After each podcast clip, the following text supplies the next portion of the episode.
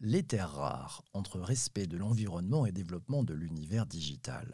Peu connues du grand public, les terres rares sont pourtant manipulées tous les jours par toute personne en possession d'un smartphone ou d'une télévision. Quelles sont les terres rares? À quoi servent-elles? Pourquoi font-elles l'objet d'un enjeu aussi stratégique?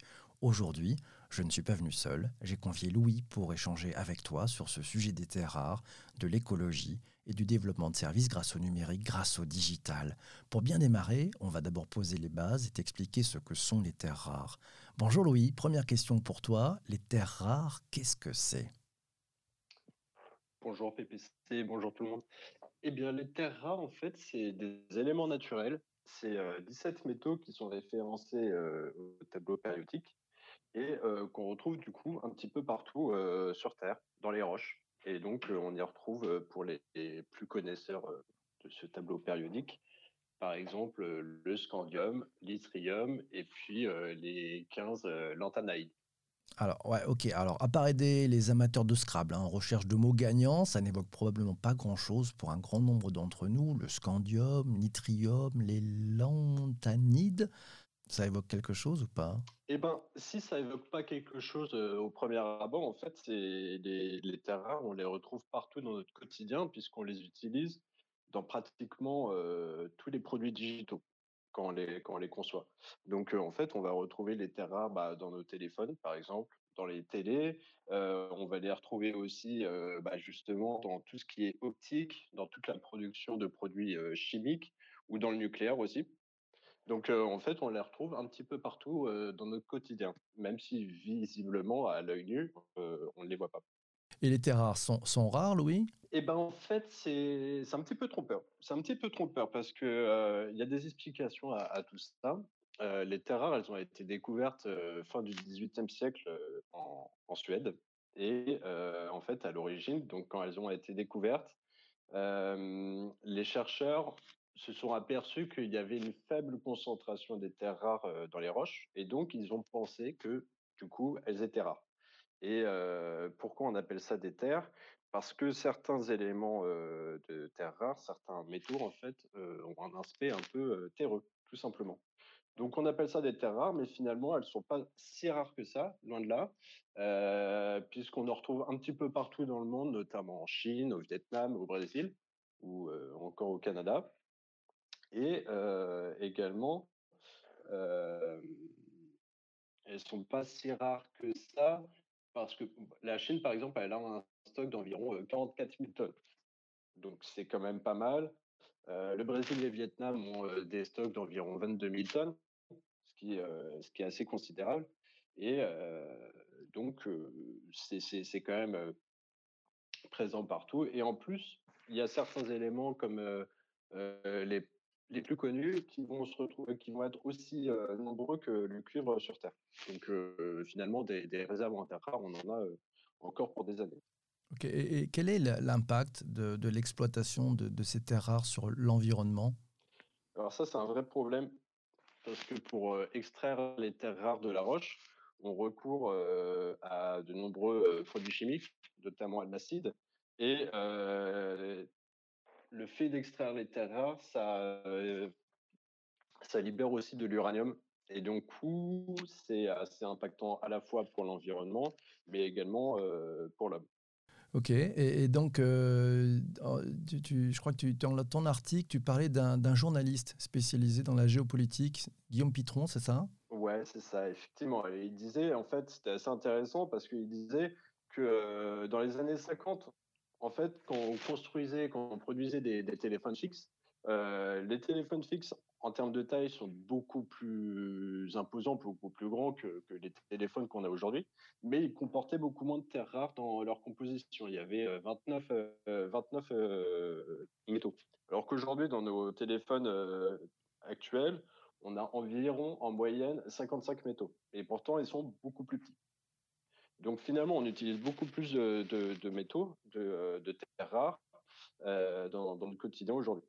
Et justement, puisqu'on utilise des, acides et puis euh, que ça libère de l'uranium à chaque fois qu'on va extraire des terres rares, bah, on a un impact sur l'environnement qui est euh, hyper, hyper mmh. nocif. Ça fait quand même beaucoup de, produits chimiques, hein, parce que je crois qu'il y, a, aussi, le, on recourt aussi à des éléments comme l'acide sulfurique, l'uranium.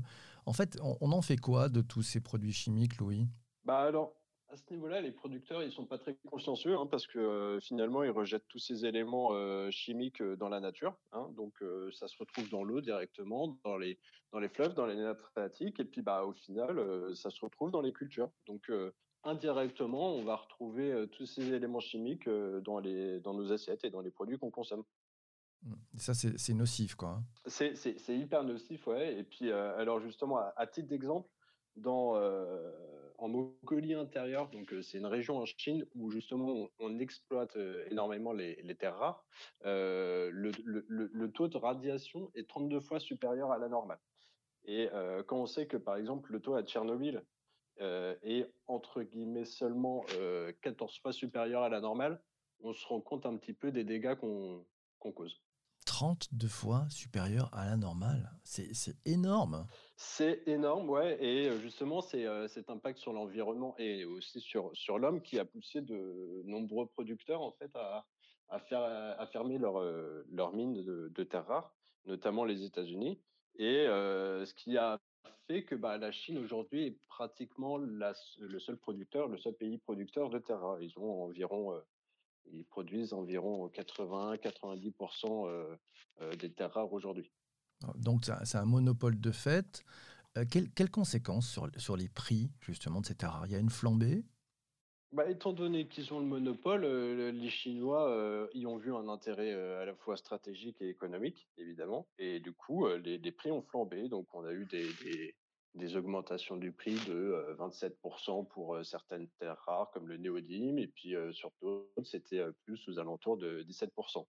Mais finalement, voilà, les, les, autres pays sont complètement dépendants de la Chine et à ce titre, ils n'ont pas voulu se laisser faire et par exemple, les États-Unis ont décidé de reprendre leur propre production, notamment en Californie.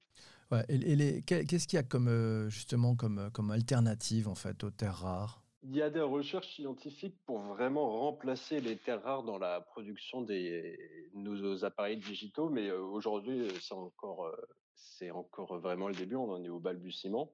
Donc, pour le moment, en fait, on est plutôt en train d'envisager de recycler les terres rares qu'on utilise dans nos produits, mais c'est extrêmement compliqué étant donné que les terres rares sont utilisées vraiment à faible quantité dans les, dans les produits digitaux.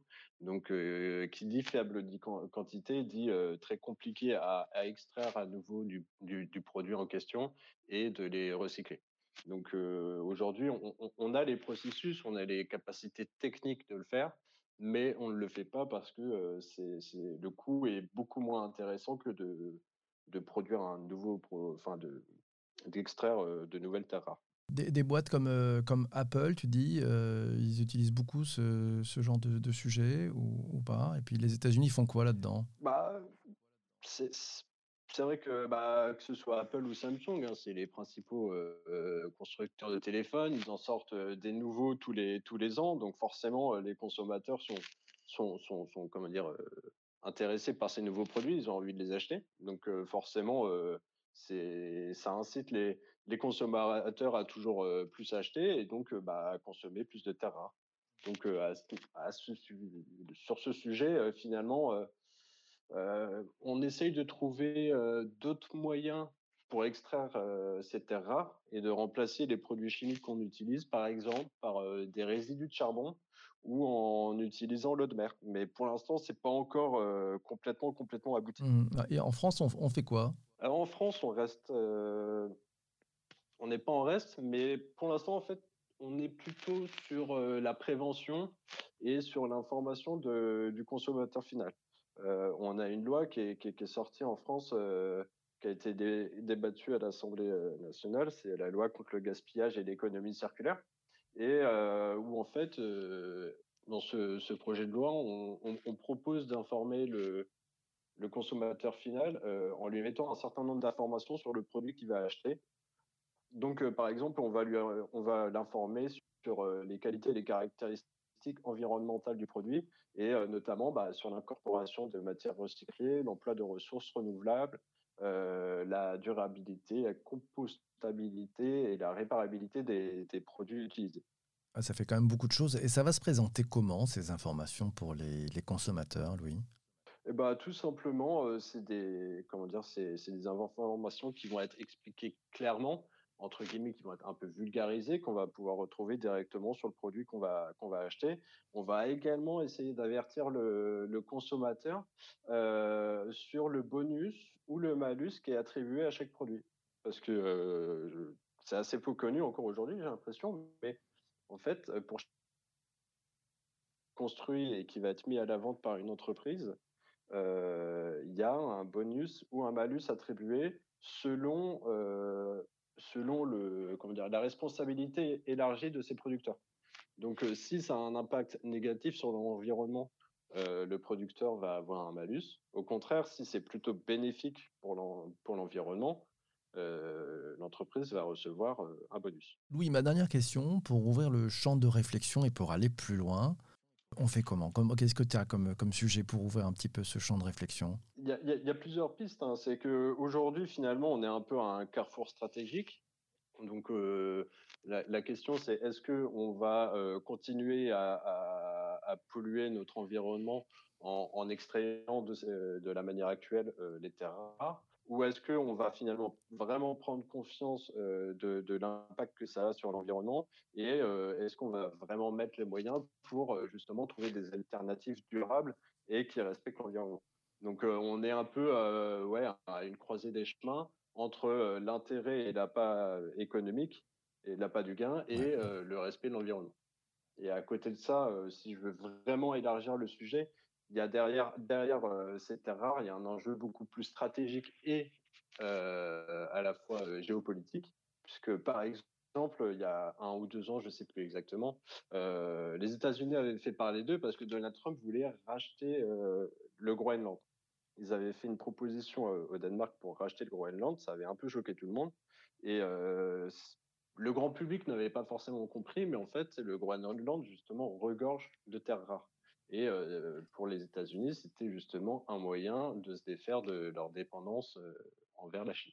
Bah merci beaucoup Louis. Intéressant hein, la perspective, de dire quel est le trade-off, l'équilibre qu'on peut trouver entre bah, le développement euh, forcément digital de ce usage de cette nouvelle technologie et puis la préservation de l'écosystème mondial. Voilà, préserver l'écosystème mondial tout en innovant. Mille merci à toi Louis, merci à toi qui écoutes ce podcast. Si tu as aimé cet épisode, n'hésite pas à en parler autour de toi, à partager. Ouais, ah, il y a un petit bouton sur tes plateformes de, de, podcast oui, qui permet de partager sur tes réseaux sociaux. Et puis si tu rappelles le podcast, n'hésite surtout pas, tu mets 5 étoiles, un commentaire, ça fait un bien fou à l'algorithme. Voilà, je te laisse, j'ai rendez-vous avec celles et ceux qui sont en direct sur Twitter Spaces, sur YouTube, sur Twitter et sur Twitch. À très très Merci Louis. Bye bye.